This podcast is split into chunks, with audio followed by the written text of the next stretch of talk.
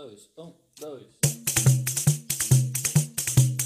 Meus cabelos de crina de cavalo bravo que não se doma, enfeitados e adornados com plumas de pavão misterioso, plumas de pavão de Cristo na maravilha, vixe Maria Mãe de Deus, ai nos meus olhos de arpia, que passam e se aninham na minha língua jiboia do povo do urucum, do povo do urucum, do oco que vira dragão, voz de trovão, voz de trovão que escorrega e desperta a balança que mora nos meus ombros. A balança que mora nos meus ombros, cheia de micos, micos e micagens. Ai, esse peito cigano, esse peito cigano alado que se encanta e vira mariposa, mariposinha das ciganas, das bruxas, ah, das bruxas do povo do fogo que se acalmam e se afagam no meu ventre aquário, aquário de todos cavalos marinhos, dos cavalos e marinhos encantados, dos engenhos de cana de Pernambuco. Quer provar da minha rapadura, do meu dendê e do meu urucum? Vem pro meu sexo balaio, cuia, cuia e cestos de cipós encarnados. Ai, que deslizam pelas minhas coxas, pelas minhas pernas, pelas minhas batatas, forjadas pelas mãos de Vitalino de Caruaru, o o mago do barro. Eita, pé de curupira, curupira dos caboculinhos, dos caboculinhos de Pernambuco. Ê, pernambaiano! Denilson Francisco das Neves. Dene, filho de Denis. Caboculinho encarnado dos engenhos e sertões pernambucanos. Dene Neves, brincador, dançador, esse povo do corpo. Essa é minha micromitologia coreográfica. Essa dança é minha. Histórias de arpia, aranha, preguiça. Daquela casa do pé da goiabeira, do oco do toco. A minha avó Arpia, Zezé, já sabia que destino meu era correr chão. A arpia era filha, neta, bisnetas de um povo da errância, do povo da errância dos ciganos que não se enganam, do povo que corre chão, que corre mundo, que corre e não precisa e não precisa de avião. Foi seu Amaro Ferreiro, vulcão, Hefesto, caboclo envenenado, caboclo solidão, que um dia passou na beira dos trilhos e se encantou com a cigana arpia, Josefina, Zezé, Paulina.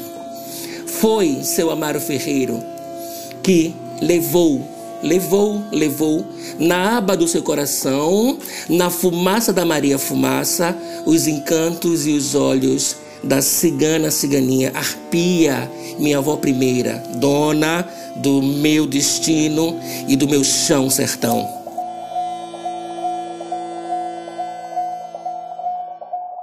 Azogue, beladona, trombeta, cachaça, pitu com pólvora e chumbo.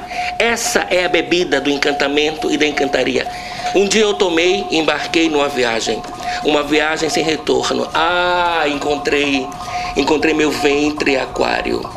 Foi numa viagem de azogue que eu vim para Bahia a primeira vez, dançando em cima de um trio elétrico envenenado, Asas da América, Asas da América, o primeiro trio elétrico de Pernambuco que topou colocar a dança em cima dos seus trilhos.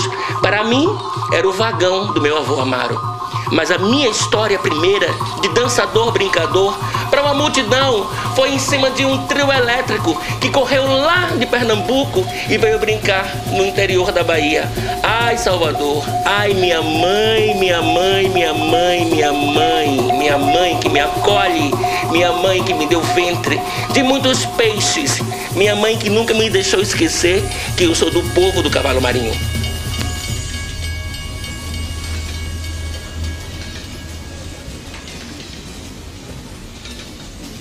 Circo, fuleiro, fuleirol.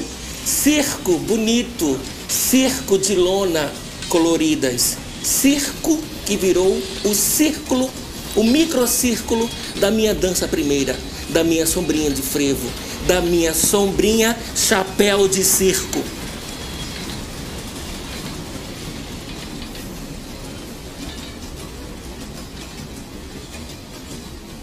Depois do azogue, lendo a palma da minha mão, eu virei jiboia. Jiboia serpente. Jiboia que não é cobra. Jiboia que é muito mais gente. Gente do povo originário. Jiboia, animal encantado do povo do oco do mundo. Jiboia que me levou para as ladeiras de Olinda. Jiboia que me fez brincar de maracatu rural. Jiboia que nunca me deixou esquecer minha sombrinha nave espacial. Minha sombrinha disco voador que de tanto rodar girou, girou, girou, girou, girou e aterrizou no coração da Bahia de todos os santos, encantos e axés. Meu frevo é banhado de dendê, de dendê e dengo, dessa mãe puta, dessa mãe Bahia, dessa mãe que me escarna, dessa mãe que me reencarna, dessa mãe que todas as vezes que quer me castigar, lembra, lembra que meu destino era ser circo, vagão, solidão.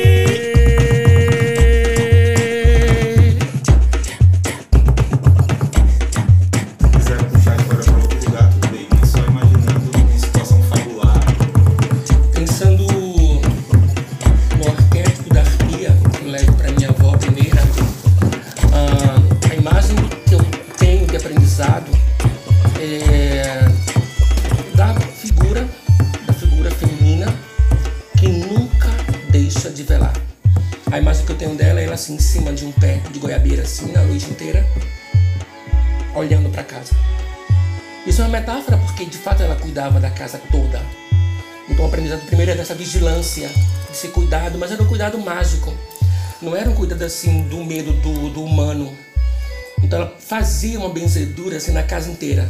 Uhum. E, ela, e, a imagem que eu tenho na minha fantasia é dessa arpia assim gigante em cima de um pé de goiabeira que tinha na minha casa, assim muito antigo, muito velho. E ela se plantava em cima do pé de goiabeira, olhando a casa. Foi ali também que ela pegou todos os umbigos dos irmãos e jogou em cima dessa casa. Então a gente tem uma coisa muito forte com a casa que a gente nasceu. Então, primeiro, dessa vigilância mágica com, com o espaço, e depois de tecer, de tecer o cordão umbilical de todos os netos e jogar em cima dessa casa, que para ela era o terreiro. A gente quase vendeu esse terreno muitas vezes. A casa caiu, a gente reconstruiu e tá lá o terreiro de Dona Zezé. Ah, então a aprendizagem que eu tenho é essa coisa do prover, não é? Do prover tanto alimento mágico quanto alimento de comer, de alimentar a carne. Ah, da minha avó, da minha tia avó aranha, a Lili. Para mim ela tem essa coisa, sabe, de tecer, de juntar os pedaços, mas de dar nó cego, sabe, de fazer intrigas, de brigar, de, de resolver as coisas sempre pelo caminho mais duro, Parecia que ela tinha prazer nisso, em tecer, amalgamar, dar nó, mas era sempre o nó cego. Então o que Dona Lili fazia, ninguém desmanchava. Então eu tenho, eu tenho essa imagem dela de aranha mesmo, assim, de tecelã, de juntar, sabe, os pedaços da família. E de uma maneira também as coisas muito bruta, muito da intriga. Uhum. Então tem esses dois aprendizados da vigilância do mágico, do prover o alimento sagrado e também o alimento da carne, da minha avó Arpia, da minha tia avó Lili, tem essa construção mesmo de, de tecer, tecer histórias. Acho que eu herdei um pouco dela, de contar histórias e dando nó, nós cegos nas histórias, também de inventar um monte de coisas outras da minha cabeça. Ela era uma figura muito imaginativa, assim, tem uma cabeça muito al, enluarada. De aranha mesmo, sabe assim, de, de, de tecelã. Acho que o aprendizado é esse. E uma coisa que eu também acho bonito, de ensinar a todos os netos, sobrinhos, que a gente não precisa de ninguém para viver. A gente se vira sozinho.